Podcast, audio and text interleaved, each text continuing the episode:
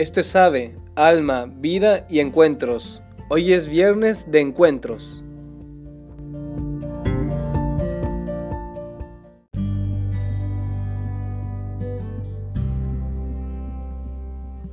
Hola, ¿qué tal? ¿Cómo estás? Soy el hermano Alexis Ortiz. Muchísimos saludos desde acá, desde Roma. Y hoy tengo el placer y el honor de tener como invitado a un hermano de mi comunidad y aparte un muy buen amigo. Y es de Guadalajara. Para la, para la gente que nos escucha de Guadalajara es el hermano Andrés Pinal. Hola, saludos a todos. Eso. Y hoy quisiéramos platicarles sobre un tema muy para la cuaresma, muy para la Semana Santa que es el combate espiritual. El combate espiritual, algo que de hecho Jesús también tuvo. Veamos, por ejemplo, en episodios eh, en el desierto contra el tentador o en el huerto de los olivos, cómo luchó. Y Jesús nos exhorta a luchar este combate espiritual. Y dice el libro de Job, el profeta Job, que la vida del hombre es milicia. La vida del hombre de los hijos de Dios es una batalla, un combate contra los propios egoísmos, orgullo, soberbia, vicios, malas inclinaciones, contra los defectos propios. Y veamos, por ejemplo, la historia de los santos. Los santos han sido buenos soldados de Jesús, como dice San Pablo en la primera carta a Timoteo, buenos soldados de Jesús. El cristiano es un buen soldado de Jesús. Para el buen, para el buen combate dice, Primera de, Timoteo 1:18. El buen combate, a este que estamos llamados a luchar. Y veamos los santos. Los santos han sido hombres como tú, como yo, como el hermano Andrés, que luchaban y vencían. Y a veces luchaban y ciertamente caían, porque no somos perfectos. Pero el chiste es levantarnos. A ver, hermano, ¿tú qué opinas sobre esto? Sobre el combate espiritual. Entonces, sí es cierto, algo muy importante pues del combate espiritual, sobre todo cuando uno eh, está rendido, está en el suelo, es o sea, rápidamente levantarse, ¿no? Volver a, Dios. Para mí, pues el combate espiritual consiste en custodiar un tesoro, un tesoro que Dios nos ha dado. Y ese tesoro se llama la vida de gracia o nuestra unión con Dios. Pero ¿por qué custodiarlo? Porque pues hay un enemigo que se llama Satanás, que es muy inteligente, ¿no? Y nos trata de arrebatar ese tesoro. Él conoce bien nuestros puntos débiles y también nos sugiere ideas que quiere que no salgan a la luz. Quiere que te quedes con esas ideas, te tienta y quiere que te envuelvas en ti mismo y no platiques con un buen consejero, un director espiritual, con alguien de vida espiritual es, por ejemplo, un combate, espiritual. Para mí yo pongo una imagen, ¿no? Es como un ajedrez. A mí me encanta pues, jugar ajedrez. Entonces... A mí no. A, ti no, pues... Siempre pierdo. Entonces a mí me gusta mucho y yo pongo así como que el enemigo en el tablero, pues él tiene solamente peones y tiene pocos peones. Y nosotros tenemos todas nuestras piezas, tenemos todos nuestros peones tenemos nuestros alfiles, caballos, torres, tenemos la reina, tenemos el rey. Pero muchas veces dejamos que poco a poco nos, nos vaya comiendo peones. Descuidamos nuestra vida oración, nuestros los sacramentos. ¿Y qué pasa? Estamos en jaque. Cuando nosotros estamos en jaque, nosotros recurrimos rápidamente a la confesión. No nos quedamos en el suelo, no nos quedamos ahí en el jaque, porque nos puede hacer jaque mate y está en juego el, cielo, ¿no? El paraíso.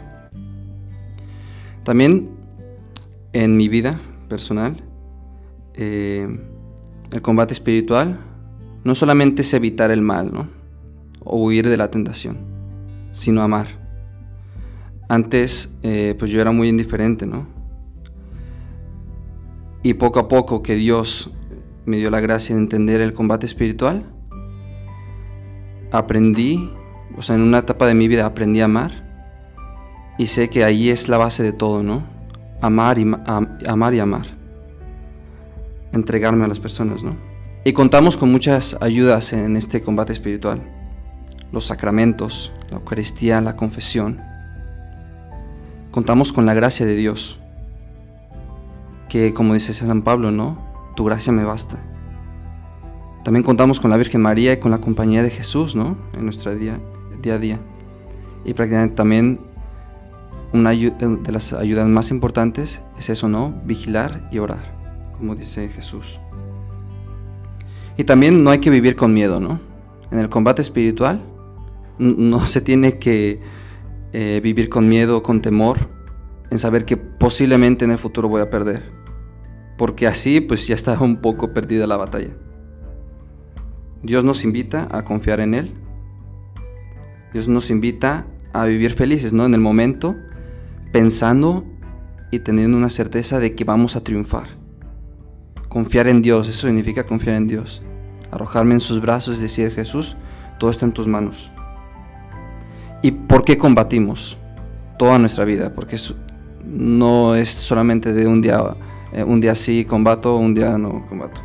Es todos los días combatir. ¿Para qué? Para ir al cielo, ¿no? Para custodiar ese tesoro que Dios me ha dado. Y así, o sea, como eh, Jesús le dice al buen ladrón, ¿no? Dice, te aseguro que hoy estarás conmigo en el paraíso. Te prometí el cielo y lo has ganado. Muy bien, o sea, yo recalco de lo que dijiste, pues bueno, hay cosas de verdad muy ciertas, pero me tocaron el corazón solamente estas dos que, pues mucho, ¿no? El tesoro. O sea, cuando nos damos cuenta que somos templo del Espíritu Santo, cuando nos damos cuenta que hay un tesoro en nosotros, pues vale la pena luchar, ¿no? Y la otra es el amar, o luchar es amar. O sea, yo creo que toda persona que tiene algo que realmente ama, se entrega, da la vida por ello y lucha. Y si es necesario, da la vida. Da la vida. Porque ama ese tesoro. Y al final, pues, yo creo que lo principal es, primero, conquistarnos a nosotros mismos, luchar contra nuestros defectos, nuestros vicios. Y también yo creo que es eh, custodiar, custodiar mucho lo que tenemos, que es súper importante. Y decía San José María Escriba, eh, un santo muy grande que admiro mucho, que sin lucha no hay victoria, sin victoria no hay paz, y sin paz la alegría humana será solamente una alegría aparente, falsa, estéril, que no se traduce en entrega, ayuda a los hombres, ni en caridad, perdón, misericordia a los demás. Y al final es esto. ¿Vale la pena luchar? Sí, definitivamente. Vale la pena luchar porque hay algo que custodiar, que es nuestra vida eh, de gracia, el cielo, y también una felicidad. Porque la lucha es, es esta felicidad que Dios nos ofrece para estar con Él, en comunión con Él. Y al final la tentación, como tú dices, no podemos vivir temerosos. ¡Ay! Ay, la tentación llegó, llegó la tentación. Pues si llega la tentación, bendito sea Dios, ¿no? Y que esa tentación, si nos hace crecer y perseverar en crecer en virtud, pues bendita tentación, porque nos hizo crecer. ¿Tú qué opinas sobre esto, sobre la tentación? ¿Es algo que hay que sacarle la vuelta, o como decimos en Guadalajara, es algo que hay que, hay que rajarnos, o, o qué dices? No, pues en la tentación uno no se tiene que rajar, ¿no? eh, en la tentación, o sea, es, un momento de, prueba, ¿no? Pero eso no significa que eh, es un momento eh, como que muy pausado, ¿no? Uno que se detiene en su vida espiritual. Eh, es como que si estuviera resistiendo una carga. Así, e, ese momento de la tentación no se tiene que vivir así, sino que se tiene que seguir obrando, ¿no? Orando más si es, si es necesario eh, yendo más pues con Jesús, ¿no? Y así pues puedes custodiar el tesoro, ¿no? Que es Jesús mismo. Y, y eso, ¿no? También pues obrando al amar. Uno ama cuando se siente amado. Entonces la fuente del amor es Dios, ¿no? Entonces de ahí parte pues nuestro combate espiritual. en saberme amado para corresponder al amor de Dios. Y rápidamente, ¿tú qué le dirías a una persona que luchó en una tentación, pero cayó, sucumbió? ¿Qué le dirías? Diría que no, no se desanime, ¿no? Que confíe mucho en Jesús, que le mira a los ojos, porque muchas veces cuando uno, si esa persona se está mirando mucho a sí mismo, ve mucha debilidad. Pero ahí precisamente nuestra debilidad se manifiesta en la fuerza de Dios, como dice San Pablo, ¿no? Entonces es, es mirar a Jesús, dejarme mirar por Él y decirle a Jesús, Jesús, ayúdame a ver, a, verme como tú me ves. Y ahí pues uno encuentra seguridad, uno encuentra paz y Dios le da pues esa confianza en Él que no es eh, pasajera, ¿no? sino que es eterna.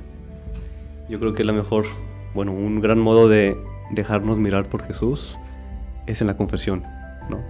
Cuando vamos con Él, el Papa Francisco así lo cuenta, su testimonio vocacional, que Él se sintió mirado con mucha ternura eh, por Jesús en la confesión. Y yo creo que es, el, es un modo pues, muy bonito de dejarnos mirar, ¿no? pues muy bien, agradezco mucho acá al hermano que quiso, no se rajó, como decimos en Guadalajara, para la gente que no es de Guadalajara, cuando una persona dice no te rajes, significa como, pues qué. Como que... Como pues hazlo, como... Sí, o sea, como que no te dejes o no, dejes de hacerlo, no huyas. Eso. Y pues bueno, muchísimos saludos a todas las personas que nos escuchan. Y animamos también a que esa Semana Santa sea una Semana Santa de sacramentos, de oración y de acompañar a Jesús en esto que hizo por nosotros. Y siempre terminamos este podcast con el lema de nuestra congregación, que es Cristo Rey nuestro. Venga tu reino.